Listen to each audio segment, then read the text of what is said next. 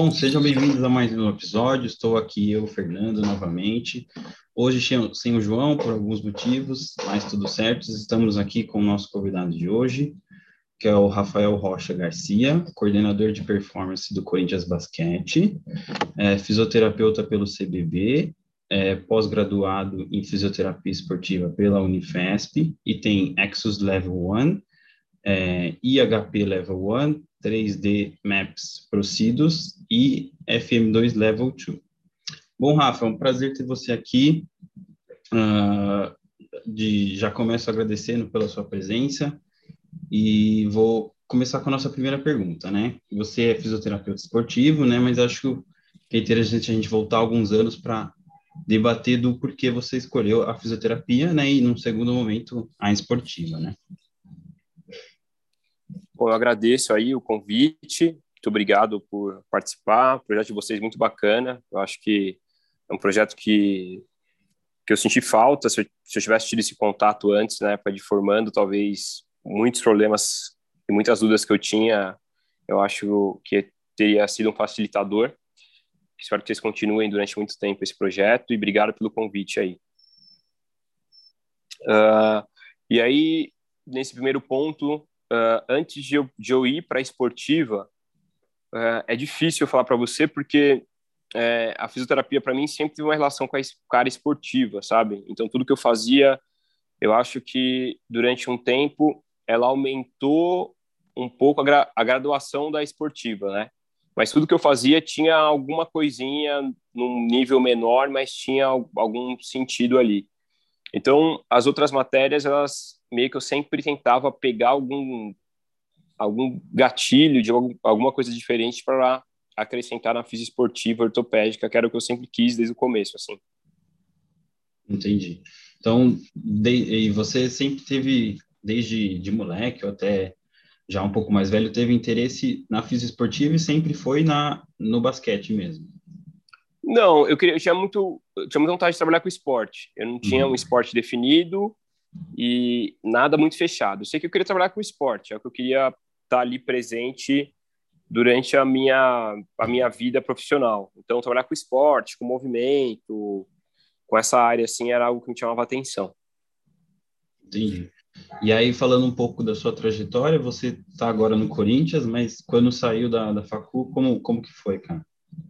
Cara, eu, eu quando eu me formei, eu, eu, eu tive uma experiência com futebol, eu trabalhei no uhum. Audax durante três anos.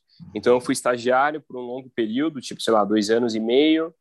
E os últimos, depois eu tive seis meses ali de, seis meses de pós-formado e seis meses que eu tive a primeira experiência como fisioterapeuta. Foi, uhum. foi no Audax.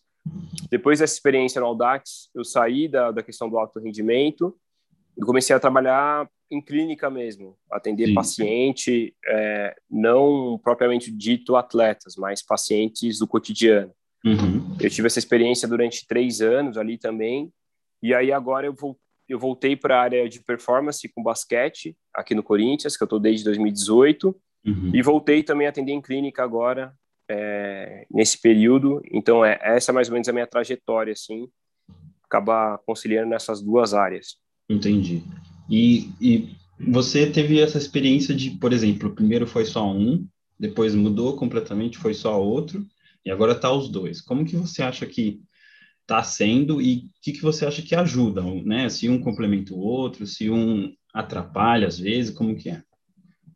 Cara, eu acho que, é, pelo menos, a primeira experiência que eu tive com os dois, uh, elas elas não se conectavam muito, assim, meio que o que eu fazia em um, eu seguia mais ou menos no outro sem graduar. Depois de um tempo, assim, que eu estou trabalhando nessa parte de esporte, voltar a atender na clínica para mim está sendo um novo desafio, né? Praticamente é como se estivesse começando lá atrás. E hoje está me fazendo equalizar muita coisa, não só técnica, mas equalizar é, muitas questões de, de tratamento mesmo, de como agir, de como pensar. Então, uhum. são dois perfis ali que eu tenho que adotar de maneiras diferentes, com desafios e demandas diferentes. Uhum. Então, esses dois lados, eles me estão me ajudando muito nessa, nesse crescimento da área técnica. Entendi. E você, é... E você e na falando da física esportiva mais agora, né? Para quem tá tem vontade de, de seguir nessa área ou até mesmo na ortopedia de, de uma maneira mais completa, assim, você, você consegue explicar para a gente como que é o dia a dia de um fisioterapeuta esportivo, né? O que que ele faz, no que que ele ajuda, é, e aí, né, nos dois cenários, tanto na clínica, né, atendendo, por exemplo, pós-operatório, como você está hoje no, nos clubes, né? Ah, é, é uma rotina, é uma rotina que eu demorei para entender, posso começar assim. O que você aprende na teoria para a prática tem uma, uma janela bem grande. Então, é uma coisa que você não, que não é ensinada e nem aprendida na parte teórica, você precisa uhum. vivenciar. Então, essa vivência para mim foi um pouco difícil de entender, porque eu tive que tomar algumas porradas para poder me moldar nesse processo.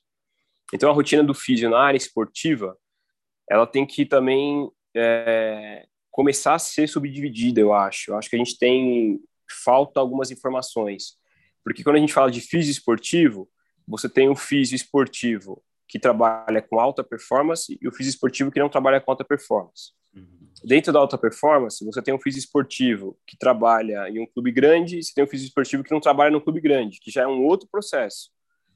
O cara que você está trabalhando num clube grande, você tem que saber se o clube grande está com dinheiro ou não está com dinheiro, porque é um outro processo. Então, essas subdivisões, elas determinam muito a qualidade do trabalho, no sentido de você ter que se adaptar a esse processo. Uhum. E isso não está escrito em livro. Uhum. Hoje, por exemplo, é, voltando aquilo que, que a gente falou no último ponto, eu trabalhar no Corinthians, eu tenho uma demanda totalmente diferente de atender um paciente numa clínica. É esportiva? É esportiva. Mas as demandas, a cobrança e a pressão são totalmente diferentes. Então, acho que esse é um ponto muito importante de você conseguir é, adequar aquele conhecimento sólido que você obteve na pós-graduação e na faculdade adequar para a necessidade do seu cliente, seja ele um clube, seja ele um atleta de alto rendimento ou um atleta de final de semana. Isso é um, é um primeiro ponto importante. O segundo ponto importante é que demanda muita energia a física esportiva, porque a física esportiva ela ela está ligada ao processo de reabilitação, ela está ligada ao processo de auxílio na ajuda da performance e ela está ali também atrelada a um processo de resultado né? Então você pode fazer, você ter os dois pilares e o time não ter um grande resultado, talvez seu trabalho nunca vai ser vai ser olhado ali. Então, esses três fatores são fatores que precisam de, de um equilíbrio emocional. Equilíbrio emocional, assim, para você fazer a melhor técnica possível, a, o conhecimento profissional, de você entender o que o seu paciente, o que o seu atleta precisa naquele momento, e como que você vai lidar com as pressões externas, seja a pressão de torcida, a pressão de diretoria, pressão de treinador, de, de, dos pares ali do trabalho. Então é um jogo emocional muito importante que você vai precisar ter e, e tem um desgaste importante. E é, é, é, diferente, por exemplo, quando você tem um atleta de final de semana que vai lá na clínica, você direciona um tratamento e, é, e você não tem uma pressão muito grande, porque é um direcionamento ali, o cara tá te procurando, ele vai fazer o que você quer, e se ele não fazer o que você quer, é uma escolha dele, que é só ele que vai escolher. Uhum. Agora, se você está num, num, clube, que você tem um jogo importante, o atleta é importante, está machucado, você vai ter que ali adaptar o seu conhecimento para um prazo mais curto para poder fazer as coisas acontecerem. Então, esse outro lado é um lado de conhecimento de comunicação, é um conhecimento de organização que a gente, que o fisioterapeuta precisa ter dentro desse ramo, sabe? Entendi. E essa pós que você fez na, na, Unifep, na Unifesp, como que foi? Foi bastante prático ou que você citou, citou dessa questão teórica?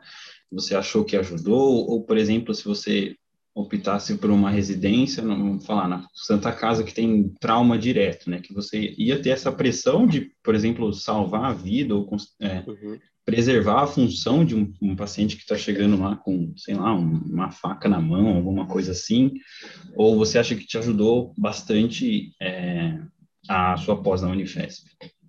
É, eu, eu acho que, que a pós também é, é, é, é legal essa sua pergunta, porque na escolha da pós, a gente não, não pensa no perfil de profissional e na necessidade que você vai ter. A gente sempre pensa em fazer por nome e, assim, por, por renome, né? Ah, sim. E aí o que, acontece? Após a Santa Casa, é uma pós muito mais teórica, muito mais de conhecimento, assim, teórico. Então vamos dizer que você vai continuar naquele ritmo da faculdade. Então se você é um cara que assim, cara, eu estou disposto a, a, sei lá, a dois, a mais dois, três anos, tá nessa vida de estudo, não não ter muito tempo para trabalhar, assim, de fato, e o que eu tenho eu consigo me virar nesse processo e depois eu penso em trabalhar e, e gerar renda e tudo mais, eu acho que é uma pós indicada. A pós da Unifesp, ela tem essas duas modalidades também. Ela tem a pós tipo de residência e a pós que eu fazia era uma vez por mês, que era uma pós muito mais prática, com conteúdo muito mais condensado, assim, e era um negócio muito mais prático no dia a dia. Quando eu pensei na pós, eu estava no Audax ainda. Então, eu já estava trabalhando. Então, fazia muito mais sentido eu estar tá numa pós-prática do que abrir mão de um trabalho que eu já estava para poder fazer essa questão da Santa Casa. Então, é importante você entender o seu perfil e o perfil que você quer para sua carreira naquele momento. Então, eu entendia que eu não podia pensar em fazer a Santa Casa, por mais que fosse uma opção que quisesse muito na época, eu não ia conseguir trabalhar no Audax e fazer a Santa Casa. Então, foi uma escolha que eu fiz muito mais pelo perfil que eu queria colocar naquele momento do que pela qualidade é, apenas, sabe? Entendi. E, e aí a gente citou um pouco no último ponto sobre essas, esses desafios, né? Nessas pressões do, da torcida, do, uh, do, do próprio treinador, né? E você consegue citar outros desafios, como por exemplo, né, o ego do jogador, toda essa questão emocional também, né? Toda é, e, entre outros, né? Qual que você pode citar que é um dos maiores ou que te atrapalha bastante ou até te ensina bastante? É, esse processo ele, ele passa por por, um, por uma zona uma zona cinzenta aí que, que ele não é ensinado, né? Como eu te falei. Uhum. Dentro desse processo você tem assim, você tem sua área técnica da situação e você tem a, a questão prática da situação que não vai ser o mundo ideal. Então, você vai ler um artigo sobre entorse de tornozelo, e um artigo, estou dando um exemplo, o artigo aqui vai falar que ele precisa de 14 dias de reabilitação para depois voltar a praticar física. No mundo real, isso não, não existe no alto rendimento. Você vai ter dois dias, um dia para o cara voltar a jogar. E aí, o que, que você faz? Você, você imprime o artigo, chega para o jogador, chega para o treinador falando, ó, eu tenho uma evidência ABC que ele tem que ser 14 dias, então isso não, no mundo do esporte não, não tem, não existe isso, espaço para isso. Então você vai ter que ter esse conhecimento dos 14 dias e ser muito assertivo na sua condição ali de, cara, eu vou ter, sei lá, três, quatro dias, eu vou fazer esse trabalho para ele estar tá com essa condição no jogo, ou eu vou bater o pé e falar que ele não vai jogar. Da onde você vai tirar essa resposta? Não tem artigo, não tem livro. É o seu conhecimento, a questão prática, você vai ter que ter o feeling dessa situação. Esse é um primeiro ponto. De você ter um conteúdo técnico e, e traduzir ele para sua necessidade prática. Uhum.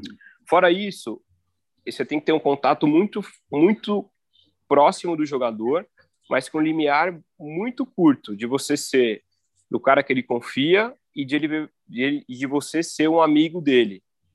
Quando você tem um amigo ali, você vai, pô, mano, será que não dá para me ajudar a fazer isso? Eu não tô afim de jogar, eu quero folga. Quando você entra nesse, outro limiar aí, é muito perigoso para sua carreira, sabe?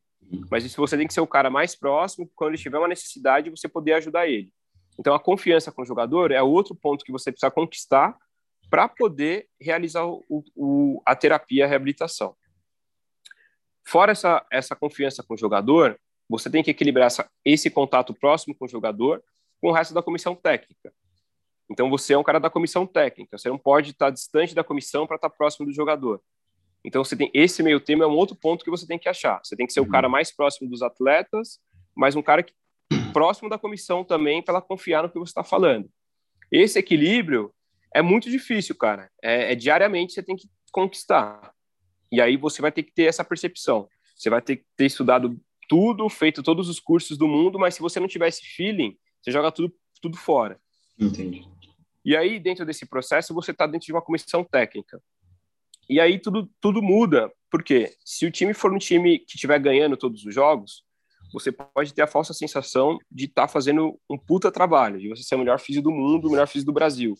Puta, meu trabalho é foda, eu sou foda, meu time tá E, eu, e do outro lado, se o time estiver indo mal pra caramba também, você fala, puta, meu trabalho é uma bosta, eu não sirvo para isso, eu não posso estar aqui, não sei o quê. Então, esse outro equilíbrio, além do resultado, é muito mais importante. É assim, puta, eu tenho consciência do que eu tô fazendo, o atleta foi lá e deu errado, mas, mano, eu fiz o que dava para fazer, eu tenho consciência que eu fiz todos, todas as etapas. Deu errado por causa disso. Tá dando certo por causa disso.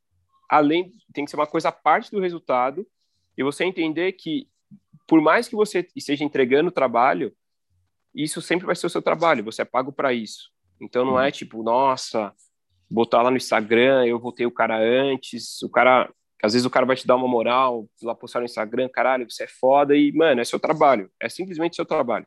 Uhum. Então, essa questão do ego também é uma questão muito muito importante controlar, uma questão importante controlar para cima e para baixo. Porque, mano, você pode errar nesse processo você pode errar, dar um, puta, um estímulo errado e o cara não conseguir jogar e tá tudo bem você ter errado. Você saber de onde você errou, por que, que você errou, que você pode melhorar, beleza. Então, esses são os fatores aí importantes para você colocar na balança e construir o seu perfil profissional. Entendi. E a gente tem falado muito dessas questões fora da quadra, né? Mas uhum. no seu papel, falando um pouco mais do seu papel dentro da quadra, como que é? Você atua só, por exemplo, se o cara lesionar, você vai lá ou tem mais alguma alguma outra função? Cara, é, na categoria de base, eu atuo só quando o cara machuca. Se uhum. o cara machuca, vou lá, atendo ele, beleza. No adulto, não. No adulto, eu, é, nessa questão de, de coordenação, de performance e tudo mais, eu faço o controle de carga. Então, assim, é, os dias de treino, quando é um período, quando é dois períodos, quando vai ter folga eu direciono isso. Uhum. É, o volume de treino, quanto que você, qual o volume que você vai treinar no, no microciclo, no dia, na semana e no mês. Esse volume é uma sobrecarga, não é uma sobrecarga? Puta, às vezes vai ter que alterar um dia. Sei lá, eu estou marcando para treinar um volume de 60 minutos e a gente treinou 70, 80 minutos. Era 60. Esses 20 minutos a mais você vai equalizar onde durante a semana? Então, isso é um fator também, esse controle de carga é importante nesse processo. E aí, junto com o preparador, é, a estratégia de treino também. Mano, vamos treinar o quê? Força, força máxima, potência, hipertrofia, força e potência. O que, que o time está precisando? O que, que a gente vai colocar? Então, equalizar todo esse processo é o que eu faço no adulto. E aí, além de quando acontece a lesão, entende? Então, essas são as duas funções que eu tenho. Entendi. E aí, né, você acabou citando esse contato com o preparador físico, eu queria entender mais como que é esse contato multidisciplinar, né? Por exemplo, do preparador ou até mesmo um médico, né? E até mesmo entre clubes, né? Às vezes tem o fisioterapeuta do Corinthians, do São Paulo, como que está sendo isso? Cara, está sendo muito muito tranquilo, eu nunca tive problema nesse sentido. Eu tive, nunca tive problema porque eu tentei pelo menos conhecer o mínimo da outra área, entendeu? Quando a gente fala de um departamento com vários profissionais, a gente tem que entender que, assim, o outro profissional de outra área ele não tem a obrigação de, de explicar e você entender o processo. Hum. Então, você entender um pouquinho de cada área, você dá um passo para o lado e ajuda a ter essa conexão. Então, isso é um ponto que me ajuda também. Na preparação física, eu gosto muito da área de treinamento, né? Então, isso me ajuda. E na área médica, você tem que entender os termos, entender é, o porquê de cada coisa, e se você não entender, perguntar. Uhum. Então, isso é muito tranquilo para mim aqui no Corinthians, tá? Uh, entre os outros físios, fica muito mais difícil pela rotina que cada um tem. É uma rotina corrida, né? Então, é difícil você conciliar horários e tudo mais. Mas no, no basquete, no NBB, né, que é o campeonato nacional, a gente sempre tenta ter pelo menos o contato mínimo, quando um, um atleta sai de um clube vai para o outro, passar um feedback do que foi feito, das lesões anteriores, pelo menos ter o um mínimo de contato aí. Sim. E, e agora na, na pandemia, como é, entender os dois cenários, né? Durante a pandemia uh, e antes da pandemia, como que estava a sua rotina, né? Tanto de viagens, de treinos, como, como que foi? Cara, durante a pandemia, a gente viajou bem menos, assim. Eram, as viagens, elas acabavam tendo um, é, uma apreensão maior, né, pelo risco de contaminação. Então, quando viajava, tinha o teste antes do jogo ali, depois. Puta, será que eu estou contaminado? Se não estou? Será que eu posso voltar para casa? Isso, isso foi o mais difícil da pandemia, sabe?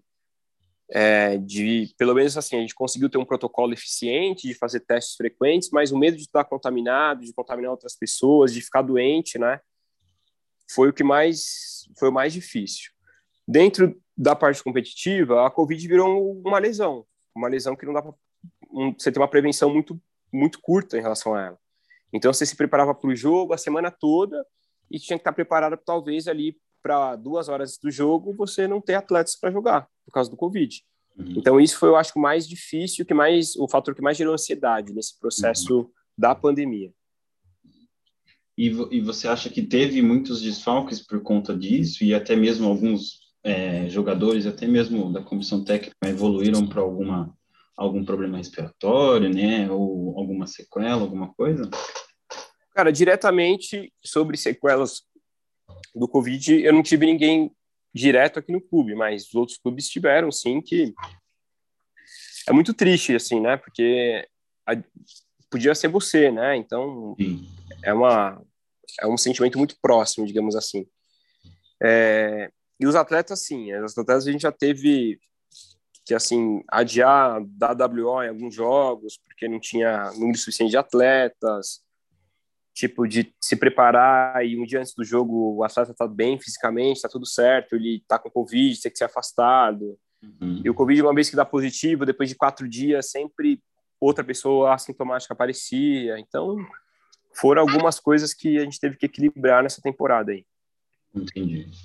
E aí voltando algum período atrás, né, dessas todo todo o seu tempo de carreira, né? Você consegue citar para gente assim algum algum caso que aconteceu tanto na quadra ou fora de quadra que, né? Acho que pode que é, que foi marcante para você, que te, até mesmo te ensinou bastante ou que você pode lembrar assim. Ah, cara, eu acho que o, o, o primeiro caso mais grave assim, eu acho que é o que mais marca, né, na carreira Uhum. É, o primeiro caso marcante que eu tive foi em 2018. Foi meu primeiro campeonato, assim, em basquete. Não sabia muita coisa de basquete. Uhum. E foram nas finais, no playoff. É, é, teve um jogo que a gente teve quatro prorrogações, assim, um jogo absurdo, fora do eixo. E aí, assim, chegando perto do, do final do jogo, é, um atleta teve uma jogada desenhada na prancheta, o atleta foi fazer uma movimentação e acabou chocando cabeça com cabeça, sabe? Nossa. E caiu meio desmaiado, assim, meio atordoado, sangrando. E aquele foi o primeiro caso que eu, que eu peguei, assim, que foi, caralho, ferrou, tem que entrar na quadra e, e aí e toda aquela tensão do jogo, jogando fora de casa, e aí sai de ambulância com o cara, vai para o hospital, faz tomografia, sabe? Ressonância, aquela esse aí eu acho que foi o que mais me marcou, assim. Entendi. Mas aí, de resultado, como que foi? Já ele foi só o, o choque da hora mesmo ou teve algum comprometimento? É, só foi o susto mesmo, assim. Isso. Ele ficou meio que quase desmaiado ali, a gente foi para o hospital e acabou não dando nada e dois dias depois ele estava jogando já. Uhum. Mas ali você não sabe o que ia acontecer, né? Fala, puta, mano, o que, que vai acontecer aqui? O que, que eu vou fazer, sabe? É, é um processo uhum. diferente, assim. Sim. E, e, você falou, falou essa questão, né? Lá no Audax você estava num esporte completamente diferente, né? O futebol. Uhum. E, e, agora no basquete. Como que, que foi essa preparação, né? De, essa mudança, né? De um esporte para o outro, né? E, e, e, se possivelmente, por exemplo, falar que você muda para o tênis, né? Como que seria isso? Essa preparação, uns cursos ou falar com um colega que trabalha na área? Ah, o meu, o meu não teve preparação nenhuma, mano. Eu, hum. eu tava lá no futebol, aí beleza, eu saí, fiquei aqueles três anos lá na clínica, e aí quando foi, tipo, dezembro, assim, eu recebi uma ligação, falou, mano, tem uma vaga aqui no basquete do Corinthians, você aceita? Eu falei, mano, vambora. Não teve muita preparação, sabe? Foi meio que direto, assim, eu fui com a cara que a coragem, tinha a chance, a chance muito grande de dar errado, confesso que tinha, porque é o que você falou, tipo, mano, da onde você vai tirar hum. Só que aí o que me ajudou foi os cursos que eu, que eu fiz, eu nunca fechei, assim, sabe, no esporte. Foram sempre cursos pensando muito mais em movimento humano hum. e não fechando numa especificidade, entende? Então, isso me ajudou a ter uma base de fazer essa transição de um esporte para o outro, da clínica para o esporte. Entendi. E hoje, e hoje como, como que está a sua realidade? Você tem, por exemplo, um horário fixo, vamos falar, das 7 às 4 até o Corinthians, e aí você atende à noite? Como que está sendo isso aí? É, eu tenho um horário, tipo, eu tenho um horário de manhã que eu atendo aqui no clube, depois eu atendo na clínica, depois eu volto pro clube também. O horário fixo é difícil ter, assim, mas uhum. é basicamente isso, uma rotina de manhã, tarde aqui no clube, tarde e noite na clínica. E isso final de semana também? Sábado só no clube, que normalmente tem treino ou tem jogo. Uhum. Normalmente, assim. Ou Sim. inverte, às vezes folga sábado e joga domingo. Aí uhum. depende muito do calendário de jogos, sabe? Sim. E aí, essa rotina continua, por exemplo, na off-season ou quando tá em de férias assim, né? O pessoal vai descansar, como que é? É, na, na off-season, ela, ela é muito mais leve, né? Muito mais flexível. Então, os atletas treinam com um volume muito menor e e, e com muito mais período de folga, digamos assim. Mas ela, vamos dizer que na off-season ela mantém uma constância sem uma intensidade muito grande, digamos uhum. assim. Entendi. E, e, falando agora mais um, um pouco do Rafael, né? Além da, da, fisioterapia esportiva, quem, quem que é você fora da sua profissão? E se você não fosse fisioterapeuta esportiva, o que, que você acharia que estaria fazendo da sua vida? A pergunta é boa, cara. Eu. Eu falo pra você que eu não sei quem é o Rafael, tô descobrindo ainda. Tô no uhum. processo de descobrir. Mas. É, tá no processo aí. Muita coisa, muita coisa acontecendo, assim, né? Uhum. E eu acho que essa é uma pergunta que, que é um dos objetivos de entender o mais breve possível esse processo de descoberta aí. Eu acho que se eu não trabalhasse com, com fisioterapia, eu queria trabalhar alguma coisa com marketing esportivo, nossa. Eu queria estar tá, tá envolvido no esporte de alguma maneira, sabe? Uhum. Eu queria, eu gosto, eu gosto muito dessa, dessa questão de, de resultado, de, de performance, é, uhum. esse lance aí. Outra coisa que eu queria fazer também, se não fosse fisioterapeuta, eu queria ser educador físico. Eu acho que uhum. rolaria legal, assim. Eu acho que é uma área muito próxima que eu queria, que eu uhum. queria fazer, sim. E aí você pensava em, por exemplo, ir para a escola mesmo, né? Fazer licenciatura e ir para a escola mesmo ou mais o clube mesmo? Mais o clube, mais o clube. Uhum. Dar um, escola, eu, eu acho que eu não teria o perfil, assim, sabe? Entendi. E, na, e, e essa questão essa questão da base, né? Tem, tem mais um... Como, como que funciona, né? Vamos falar um, um a trajetória de um, de um jogador? Ele entra pela base, depois ele sobe para o clube, ou ele pode ir para outro clube? Como, como que é isso aí? É, o basquete, ao contrário do futebol, ele, você não tem aquele... Você tem um contrato de formação, né? Mas você não tem aquela questão de multa rescisória, de cláusula, que tem que pagar para um clube para o outro. Então, a categoria de base é, é o período de formação desse atleta, né? Que vai desde o sub-12 até o sub-20 ali. E depois desse período, ele faz uma transição para ser um atleta profissional adulto. Então, a base, às vezes, ela, ela tem muita troca de jogador de um clube para o outro, isso é normal de acontecer. Uhum. E aí é o processo de formação mesmo, de formação física e técnica desse atleta. Entendi. E no, é, no, no agora falando no adulto mesmo, né? os jogadores lidam com muita pressão, né? Além da, da comissão técnica, obviamente. É, então, qual que você acha que é a importância deles terem um acompanhamento, por exemplo, psicológico e também na fisioterapia é, atender com, né, reabilitar com nesse modelo biopsicossocial, né? Qual é a importância disso para você? É, eu acho que hoje não é mais nenhuma importância, sabe? Eu acho que você tratar sem pensar nesse lado não é um tratamento mais. Uhum. Tipo, hoje eu acho que isso já já está incluso no processo de tratamento.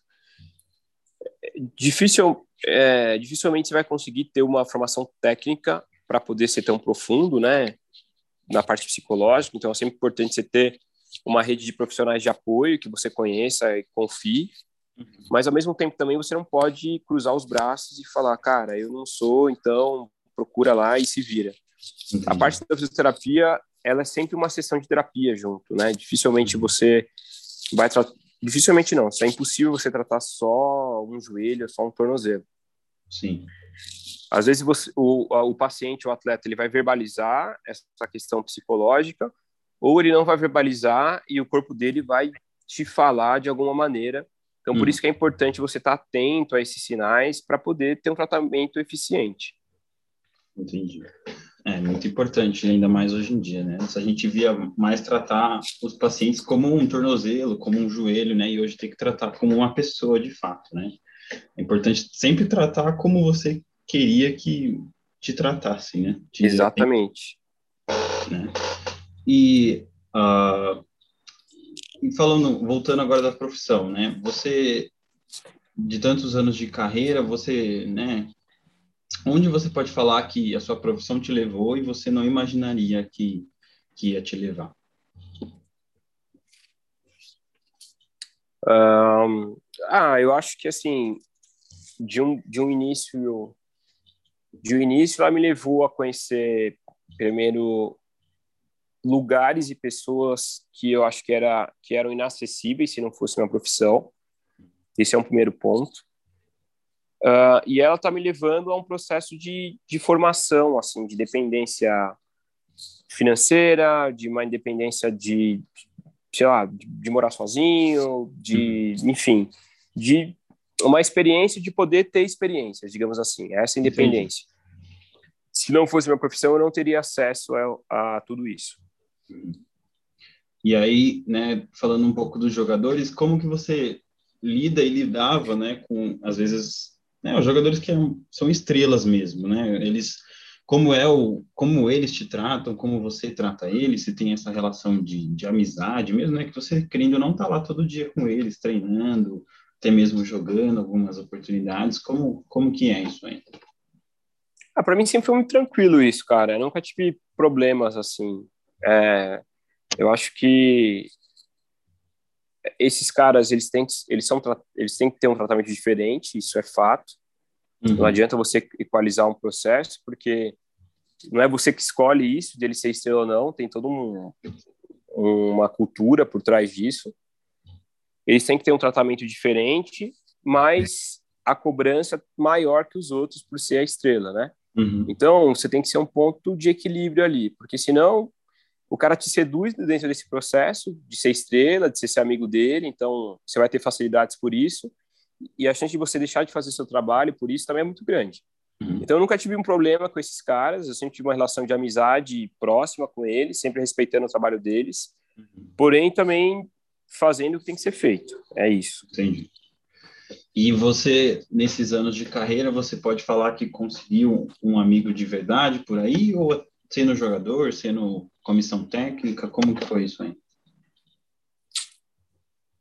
É difícil falar isso, cara, porque no meio do alto rendimento, você, ah, eu, no meio do alto rendimento, o que você é, determina como amizade é diferente do que é o hum. convencional, como amizade, entendeu? Você tem um amigo no alto, trabalhando com, com esporte alto rendimento é uma característica diferente de você ter um amigo de infância. Uhum. Então, dentro do processo do atendimento, sim, eu tenho amigos dentro desse, desse processo. Uhum. Agora, é, é uma amizade igual que você tem com um cara que você conhece desde a escola? Não, é diferente. Então, você sabendo equalizar esses dois processos, eu, eu tenho um amigo, sim. Uhum. E, e você, né, falando agora de, né, do, do trabalho de um fisioterapeuta, qual que você, você acha que é um, são importantes diferenciais desses profissionais, né?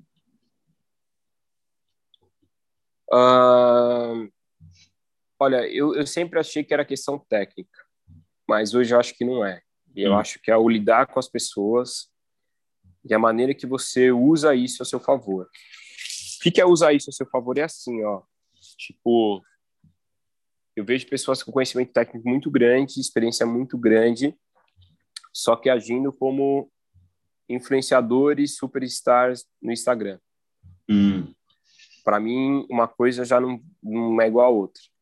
Mas, ao mesmo tempo, também eu vejo pessoas com conhecimento muito pequeno e bombando no Instagram como superestrelas.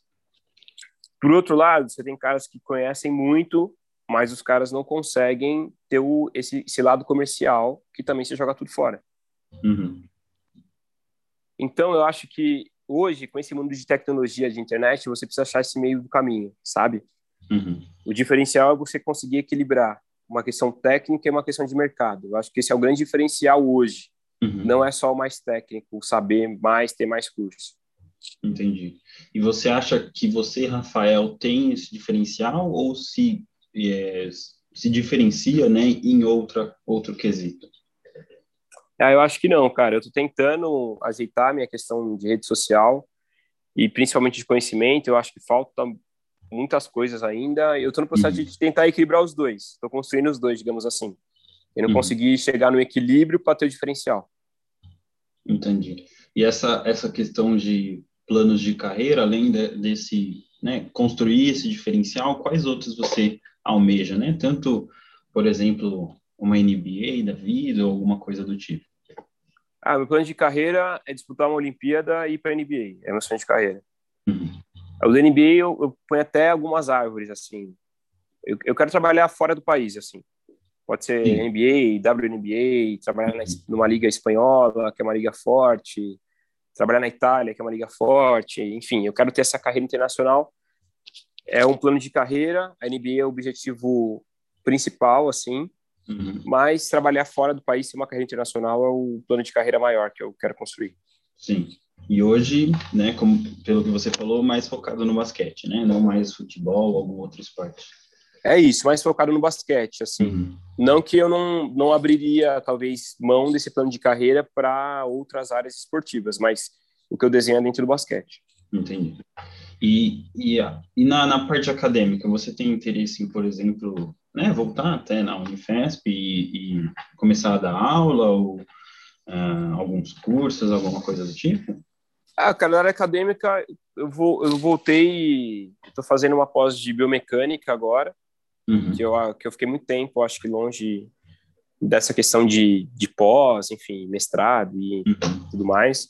Então, eu voltei a fazer agora essa pós de biomecânica para ter mais proximidade com essa área. Uhum. Falar para você que eu nunca pensei em dar aula é mentira, assim. Eu tenho, eu tenho aquele pensamento, puta, de como seria, mas não é um, não é um objetivo, não. Eu acho que né? eu acho que hoje eu estou muito mais ligado a uma questão prática, um conhecimento muito mais prático do que esse conhecimento de aula, sabe? Entendi. Eu, eu não sei se seria uma boa. É que você você comentou no, no início do podcast, né, que a física esportiva é mais prática, né? Você aprendendo com o dia a dia, né? Então, às vezes uh, você estaria passando um conhecimento, mas seria outra coisa, né? É, o, o, que eu tenho vontade é de passar esse conhecimento prático que eu te falei uhum. de uma maneira uh,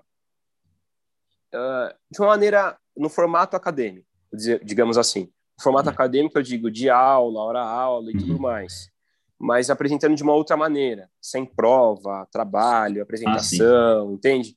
Eu queria usar esse formato acadêmico para passar esse outro conhecimento prático. Uhum. E você acha, né, que o Bruno, o Bruno Seco está fazendo alguns cursos, você acha que é mais ou menos nesse modelo, assim? Não, o Bruno tá, o Bruno tá sendo visionário, mano, porque é isso uhum. que falta. É, eu tenho um contato próximo com ele, assim, a gente conversa bastante sobre essas questões. Uhum. Ele está sendo um visionário, o futuro vai ser isso, assim, entendeu? O futuro vai ser esse. Porque é, é, é, o que eu te falei que aconteceu comigo. Quando eu, quando eu tive a proposta de sair da clínica e ir para o basquete lá, ele não tinha tempo de fazer um ano e meio de pós. Uhum. Mas se eu tivesse um curso igual do Bruno, que é um curso ali da prática do que ia ver no dia seguinte que eu assinasse o contrato, uhum. tinha me ajudado demais, mano. Entendeu? Então ele está sendo um visionário muito nesse sentido. Uhum. Se eu tivesse tido aceitar a proposta do Corinthians e tivesse esse curso do Bruno disponível, puta, tinha me facilitado um caminho gigantesco no início. Sim. É, e, e, é aquela questão, né? Foi tudo que ele, durante a carreira dele, que foi ele aprendendo baseado nos erros, né? Porque, querendo ou não, não tinha um direcionamento do que fazer e o que não fazer. E aí ele fez tanto o que faz, o que, o que, o que ele não deveria ter feito e o que teria, deveria ter feito, e, consequentemente, isso vai ajudar muitas pessoas a seguir no caminho certo, né? É exatamente isso. E, na verdade, é, é o que você falou, né? É, a gente é acostumado na faculdade muito com protocolo, disso, daquilo. Uhum. E não tem, mano. Você tem, depois que você se forma, você tem uma, uma zona aberta e, tipo, vai lá, mano, faz. Uhum. Às vezes você, você, tem uma noção, assim, do que, puta, o que eu não posso fazer de maneira alguma, de jeito nenhum, uhum. beleza. Tipo, ah, não, Eu não vou colocar o cara de ponta cabeça para fazer um exercício, talvez, Uhum. mas o resto você pode fazer tudo e tá tudo certo. Entendi. E é, falando mais né, de, da seleção, né? Como, como que é esse processo de, por exemplo, você está fazendo seu trabalho aqui, né? Já está desde 2018 no Corinthians, aí ele dá o tempo da Olimpíada, eles que entram em contato com você, ou sai com uma surpresa mesmo nos jogadores na TV, como que é isso? A seleção, assim, né? é, ela, tem, ela tem alguns físios que são da, da seleção, digamos Só assim. da seleção. Sim. São, são ah, sei lá, posso usar como pré-selecionados? Digamos assim, tem uma Uhum. pré-seleção de alguns físicos. E aí, durante o ano, você tem várias competições de base, adulto, masculino e feminino. E aí, Uhum. conforme o Brasil vai confirmando a, a presença nessas competições, Uhum. você está ali na pré-seleção. Então, você pode ir para uma seleção sub-15, como eu fui. Eu tive uma experiência na seleção sub-15. Uhum. Aí você pode ir numa 19, você pode ir numa adulta, enfim. Tem uma, uma demanda e você vai preencher essa demanda. Uhum. Para você ir para uma Olimpíada, você tem que ter muito tempo de seleção, de base, Uhum. para você depois conseguir ter a oportunidade de participar de uma adulta, depois ter muito tempo de uma seleção adulta, para aí sim você ser cotado para disputar uma Olimpíada. Entendi. E aí, a questão de disputar a Olimpíada, o time tem que se classificar para a Olimpíada também, que é um outro processo. Uhum. Então, assim, é en- entre a vontade e o acontecer, tem um caminho longo ainda que eu tenho Uhum. que seguir para chegar nesse processo. Entendi. E se, por exemplo, você quisesse atuar na seleção da Espanha, você teria que seguir, por exemplo, morar lá antes, depois entrar num clube, depois é, na seleção mesmo, ou é parecido também? Cara, sabe que eu não sei? Eu- porque eu acho que, que muda muito de um para outro. Por exemplo, na Sim. seleção brasileira não teria esse problema Uhum. de eu ter que estar num clube brasileiro e morando aqui, por Uhum. exemplo. Agora, as outras confederações, eu não sei como que seria esse processo, sabe? Entendi. E, e na, na fisioterapia esportiva, né? Querido, não é uma coisa que você quis fazer desde de, de sempre, né? Sempre muito envolvido com esporte e, né? Querendo não é uma coisa que você ama fazer, né?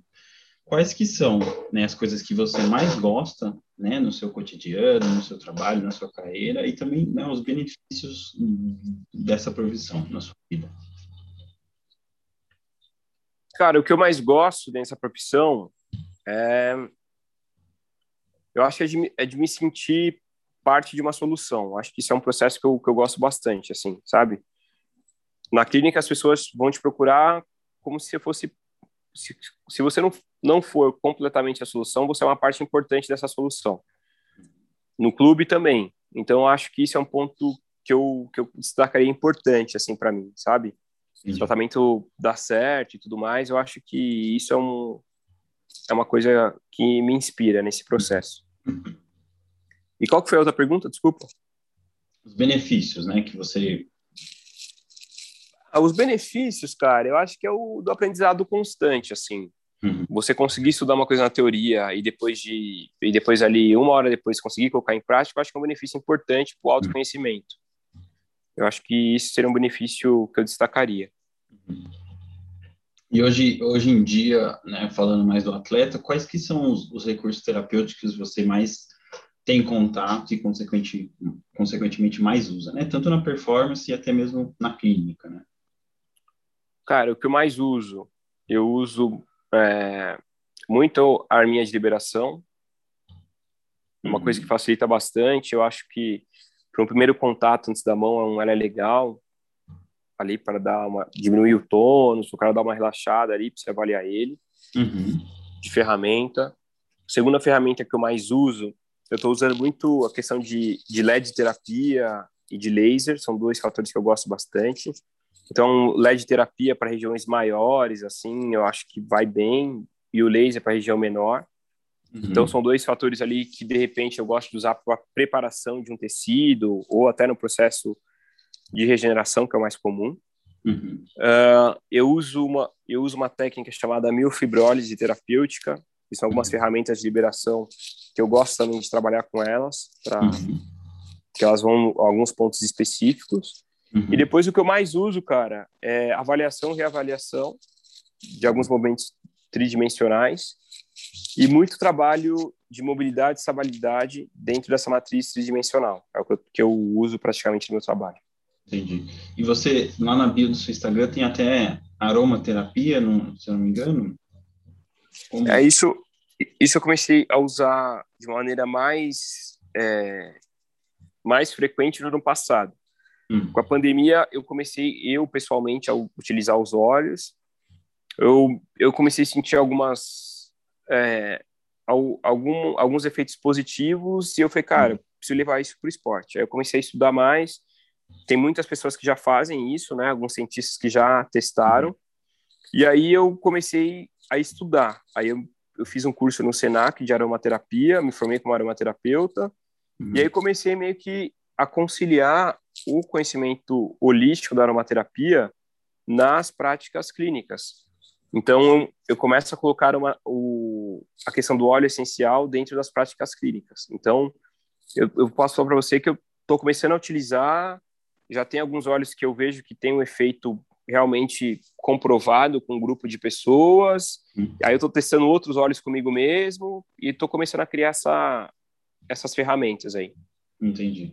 E você, né, como está entrando nessa nova área, assim, você tem vontade de, por exemplo, publicar um trabalho, não só de aromaterapia, publicar algum trabalho evidenciando isso na fisioesportiva, né? Como você querendo, querendo não falou, né, que uh, esse diferencial do curso do Bruno, né, que é mais prático, sim, mas também essa importância da, da evidência científica, né? Cara, eu tenho interesse. Aliás, vou até usar seu podcast aí, se, se alguém quiser colocar a mão na massa, uhum. estamos abertos para fazer isso, porque eu tenho interesse, mas realmente eu não consigo ter é, o tempo ali para coletar essa amostra como tem que ser coletada. Uhum. Então, meio que assim, beleza, eu vou coletar o dado, mas se acontecer alguma coisa num dia, eu não consigo ter aquele processo que um trabalho científico tem que ter. Entendi. De coletar a amostra igual, de ter.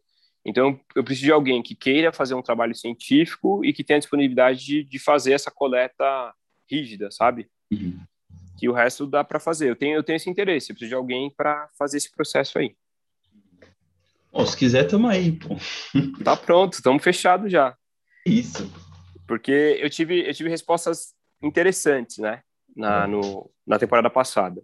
E quando você fala de óleo essencial, numa questão holística da situação, você vai sempre estar no qualitativo. No qualitativo da situação. E quando você vai ter uma questão qualitativa, você precisa ter uma, um levantamento de dados qualitativo também. Então, de alguém específico nisso, escrevendo isso e levantando isso. E todo um trabalho, né? Às vezes a gente Uh, por exemplo, tá vendo ali na hora, mas, por exemplo, esquece depois, né? Tem que ter, tem, tem que estar tá marcando, né? E às vezes no dia a dia não tem como, né? E é isso, eu tenho uma, eu tenho uma dificuldade muito grande de, de, de roteirizar isso, né? Uhum. É uma coisa que eu estou tentando bastante, ser mais organizado nesse levantamento dos dados, sair muito mais desse olhômetro da coisa, uhum. e eu preciso, é um processo que eu preciso aprender a fazer melhor. Uhum. Entendi. E a gente acabou comentando sobre né, a base, né, do, do Corinthians, mas também de outros clubes, qual que você vê que é a, a diferença da, da sua atuação, né, no, no adulto e na, na base? Ah, na base você desgasta, você gasta muito mais energia, né, cara? Porque na base você tá meio que o cara tá em formação ainda, né? Então, uhum tem algumas coisas muito simples que você acha que é muito simples de ocorrer, mas na base você precisa ter o processo educacional. Entendi. Desde comportamento, uniforme, de como fazer ou não fazer. Uhum. Então você, você faz parte da formação daquele atleta também, uhum. de uma maneira ou de outra, sabe? Uhum. E aí, da formação de saúde desse atleta, dele entender o corpo dele e tudo mais, é um processo uhum. muito importante nessa na atuação do físio aí. Entendi.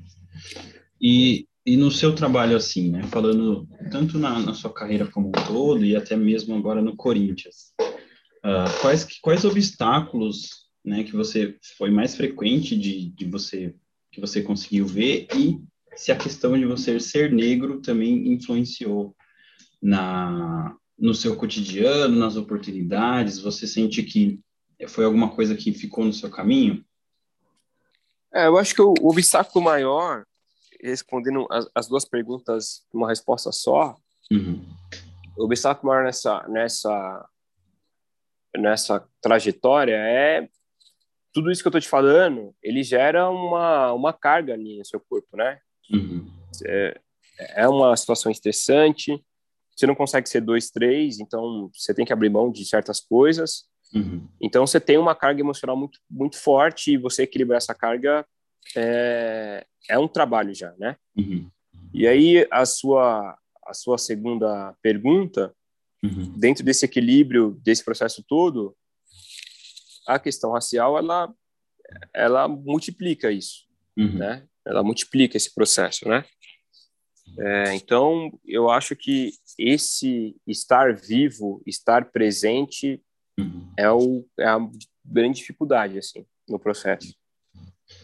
E a, a sua rotina, de forma geral, né, e até mesmo esses, esses obstáculos dessa, dessa carga emocional, tem muita influência na sua vida pessoal ou já é alguma coisa que com a experiência você consegue lidar melhor, né? Ou é, você acaba lidando melhor, né? Você acaba uhum. lidando melhor, porque no começo você tem uma rotina que você tem que mudar, as coisas que você uhum. gosta de fazer, você não tem mais o dia, horário, ah, sábado e domingo tô de folga, não tem mais, entendeu? Uhum.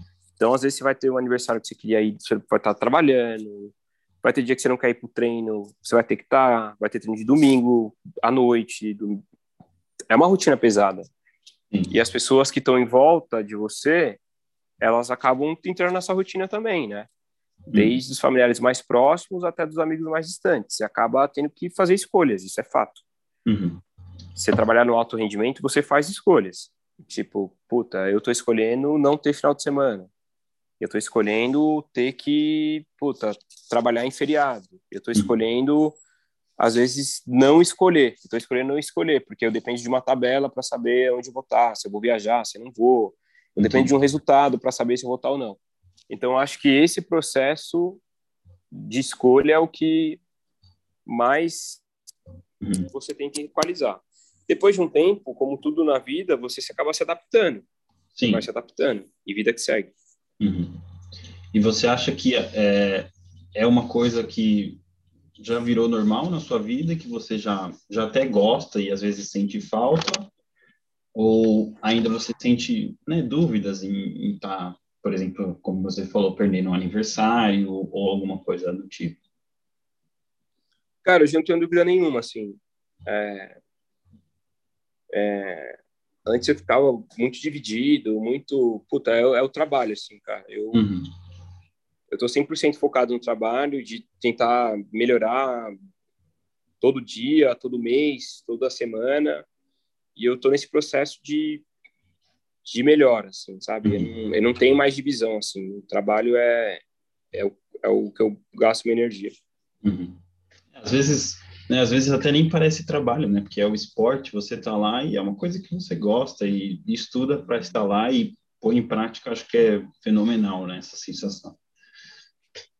É isso. E eu acho que também é, para tudo ficar mais leve, você tem que ter esse, esse, esse lado competitivo, de, de melhora, entendeu? Ah, mas o time, puto, o time é, vai ser ruim, o time vai ser bom. Meu, dane-se, sabe? Tipo, você tem que ser, você tem que cobrar resultado de você mesmo.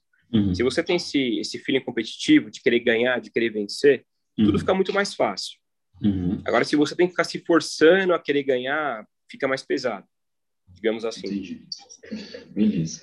Para a gente finalizar aqui, né, não tomar mais do seu tempo, né, eu abro esse espaço tanto para você uh, deixar algum recado para o pessoal que está nos ouvindo, né, até mesmo os alunos que têm interesse na física esportiva, né, algumas dicas também, e abro esse espaço para você né, se promover, né, a gente já falou um pouco do, do trabalho científico, mas também no seu Instagram ou alguma outra rede social, ou até mesmo algum projeto. Uhum. Cara, eu acho que é, a gente, durante a graduação, a gente vê as coisas muito distantes, assim, de acontecer, e às vezes muito longe, né, de, de chegar. Então, a gente sempre olha alguns, algumas pessoas e fala, puta, eu queria ser desse jeito, eu queria ser... E eu, puta, esse cara é foda. E às vezes esse caminho é muito mais curto do que a gente pensa, e o tempo é muito mais curto do que a gente pensa. Hum. Então, é, é importante você idealizar o que você quer, mas é importante você construir diariamente o que você quer. Uhum. Porque as coisas vão ser muito rápidas e talvez as oportunidades elas, elas aparecem de uma maneira muito muito volátil ali, né? Esse é um primeiro ponto dessa construção diária que pode parecer que está longe, mas está muito mais perto do que você imagina. Só está uhum. pronto. Dentro desse processo também, a gente tem que entender que é o outro lado do glamour da situação. Puto, o cara, ele é o, sei lá, o físico da NBA que eu sempre quis estar. Mas tem um lado pessoa dele ali que também ele enfrenta os, os embates e as dúvidas dele, como você também enfrenta. Quanto maior é onde você quer chegar, mais essa, esse conflito interno vai acontecer. E você tem que estar pronto para esse conflito interno. Eu falo isso porque, como o nosso trabalho ele, ele envolve contato, ele envolve mão, ele envolve raciocínio, para você transmitir alguma coisa boa nesse contato, você precisa estar equilibrado internamente. Então, se você tem dúvida, o seu tratamento vai estar em dúvida também. Agora, uhum. se você, você tem, igual eu falei, você tem o lado técnico e esse lado emocional equilibrado, você passa segurança e seu trabalho flui. Uhum. Então, eu conheço pessoas excelentes tecnicamente, mas que não conseguem sair do lugar, que patina ali, porque falta esse processo, esse ajuste fino, sabe? Uhum. Então, esse equilíbrio é importante. Esse é um primeiro, um primeiro ponto. Então, talvez, daqui, você está no primeiro ano da faculdade, você não vai, talvez no segundo ano, estar tá na NBA, mas você pode ter aí cinco, quatro anos para você ter esse autoconhecimento de equilíbrio. Só que você está dentro de uma faculdade, protegido, você tem o seu problema é uma prova, você tem, você tem depois, se você não passa, você pode repetir essa matéria, você tem, você pode estudar tarde, você tem supervisor, você tem professor. Então ali é muito seguro, cara, para você. Então, se você se, se, se promover esse autoconhecimento num ambiente seguro, quando você estiver num ambiente mais instável e estiver equilibrado, puta, as coisas vão caminhar muito bem. Mas precisa ter esse esse timing, sabe? Uh, outra dica que eu daria é você precisa traçar o seu perfil técnico também, sabe? Puto, o que eu quero fazer? Eu quero estar ali, quais são os cursos que os caras fizeram? Ah, o curso ABC.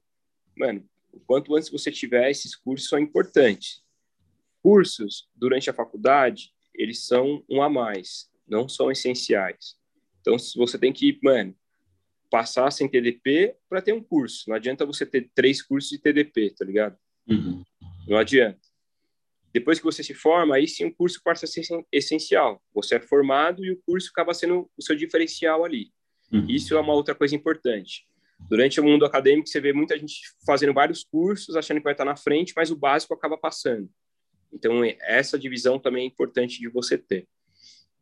Uh, cara, essas são as dicas, assim. O conhecimento, ele está muito fácil de ter o conhecimento com Instagram, com YouTube. Você você pode ter esse conhecimento de várias maneiras, maneira escrita, maneira falada, maneira ouvida. Então, procura o melhor jeito que você vai ter e bota a cara, mano. Você precisa estar todo dia tendo acesso ao conhecimento. Uhum. Não adianta você estudar só na hora da prova, ou, puta, eu quero fazer é, um trabalho amanhã, eu vou estudar. Todo dia você precisa ter alguma coisa, precisa ter uma referência e precisa ter dentro desse, desse, dentro desse processo o conhecimento também do inglês é muito importante. Nem que seja o nível que for, mas é muito importante, porque você não uhum. ter o inglês é um fator limitante muito grande hoje, muito grande. Como a gente tem acesso a muita coisa de fora, você ter o mínimo do conhecimento ali é, é fundamental para você dar esse passo à frente. Uhum. Uh, essas são as minhas dicas, assim. Sobre é, minha rede social, eu tenho a minha rede social profissional, que é arroba ft, underline, Rafael Rocha Garcia, que é onde eu, eu posto tudo que relacionado a trabalho ali. E eu tenho uma outra rede social, que é um projeto paralelo que eu faço, que é o, que é o arroba Primeira Pele Preta, que é um projeto que, que fala sobre o combate aí ao racismo, à luta antirracista e sobre perfis que, que agregam esse processo. São minhas duas frentes de trabalho aí. Beleza. Bom, gente, sigam as, as redes sociais do Rafa, é, também nos sigam lá no, no, Instagram, no Facebook, no YouTube. E logo menos teremos mais um episódio. Rafa, agradecendo novamente pelo seu tempo, pelo, pelas suas dicas, pelo tudo que a gente discutiu nessa uma hora aqui. Uh, e agradecer a você que está nos ouvindo, que está nos assistindo, e até a próxima.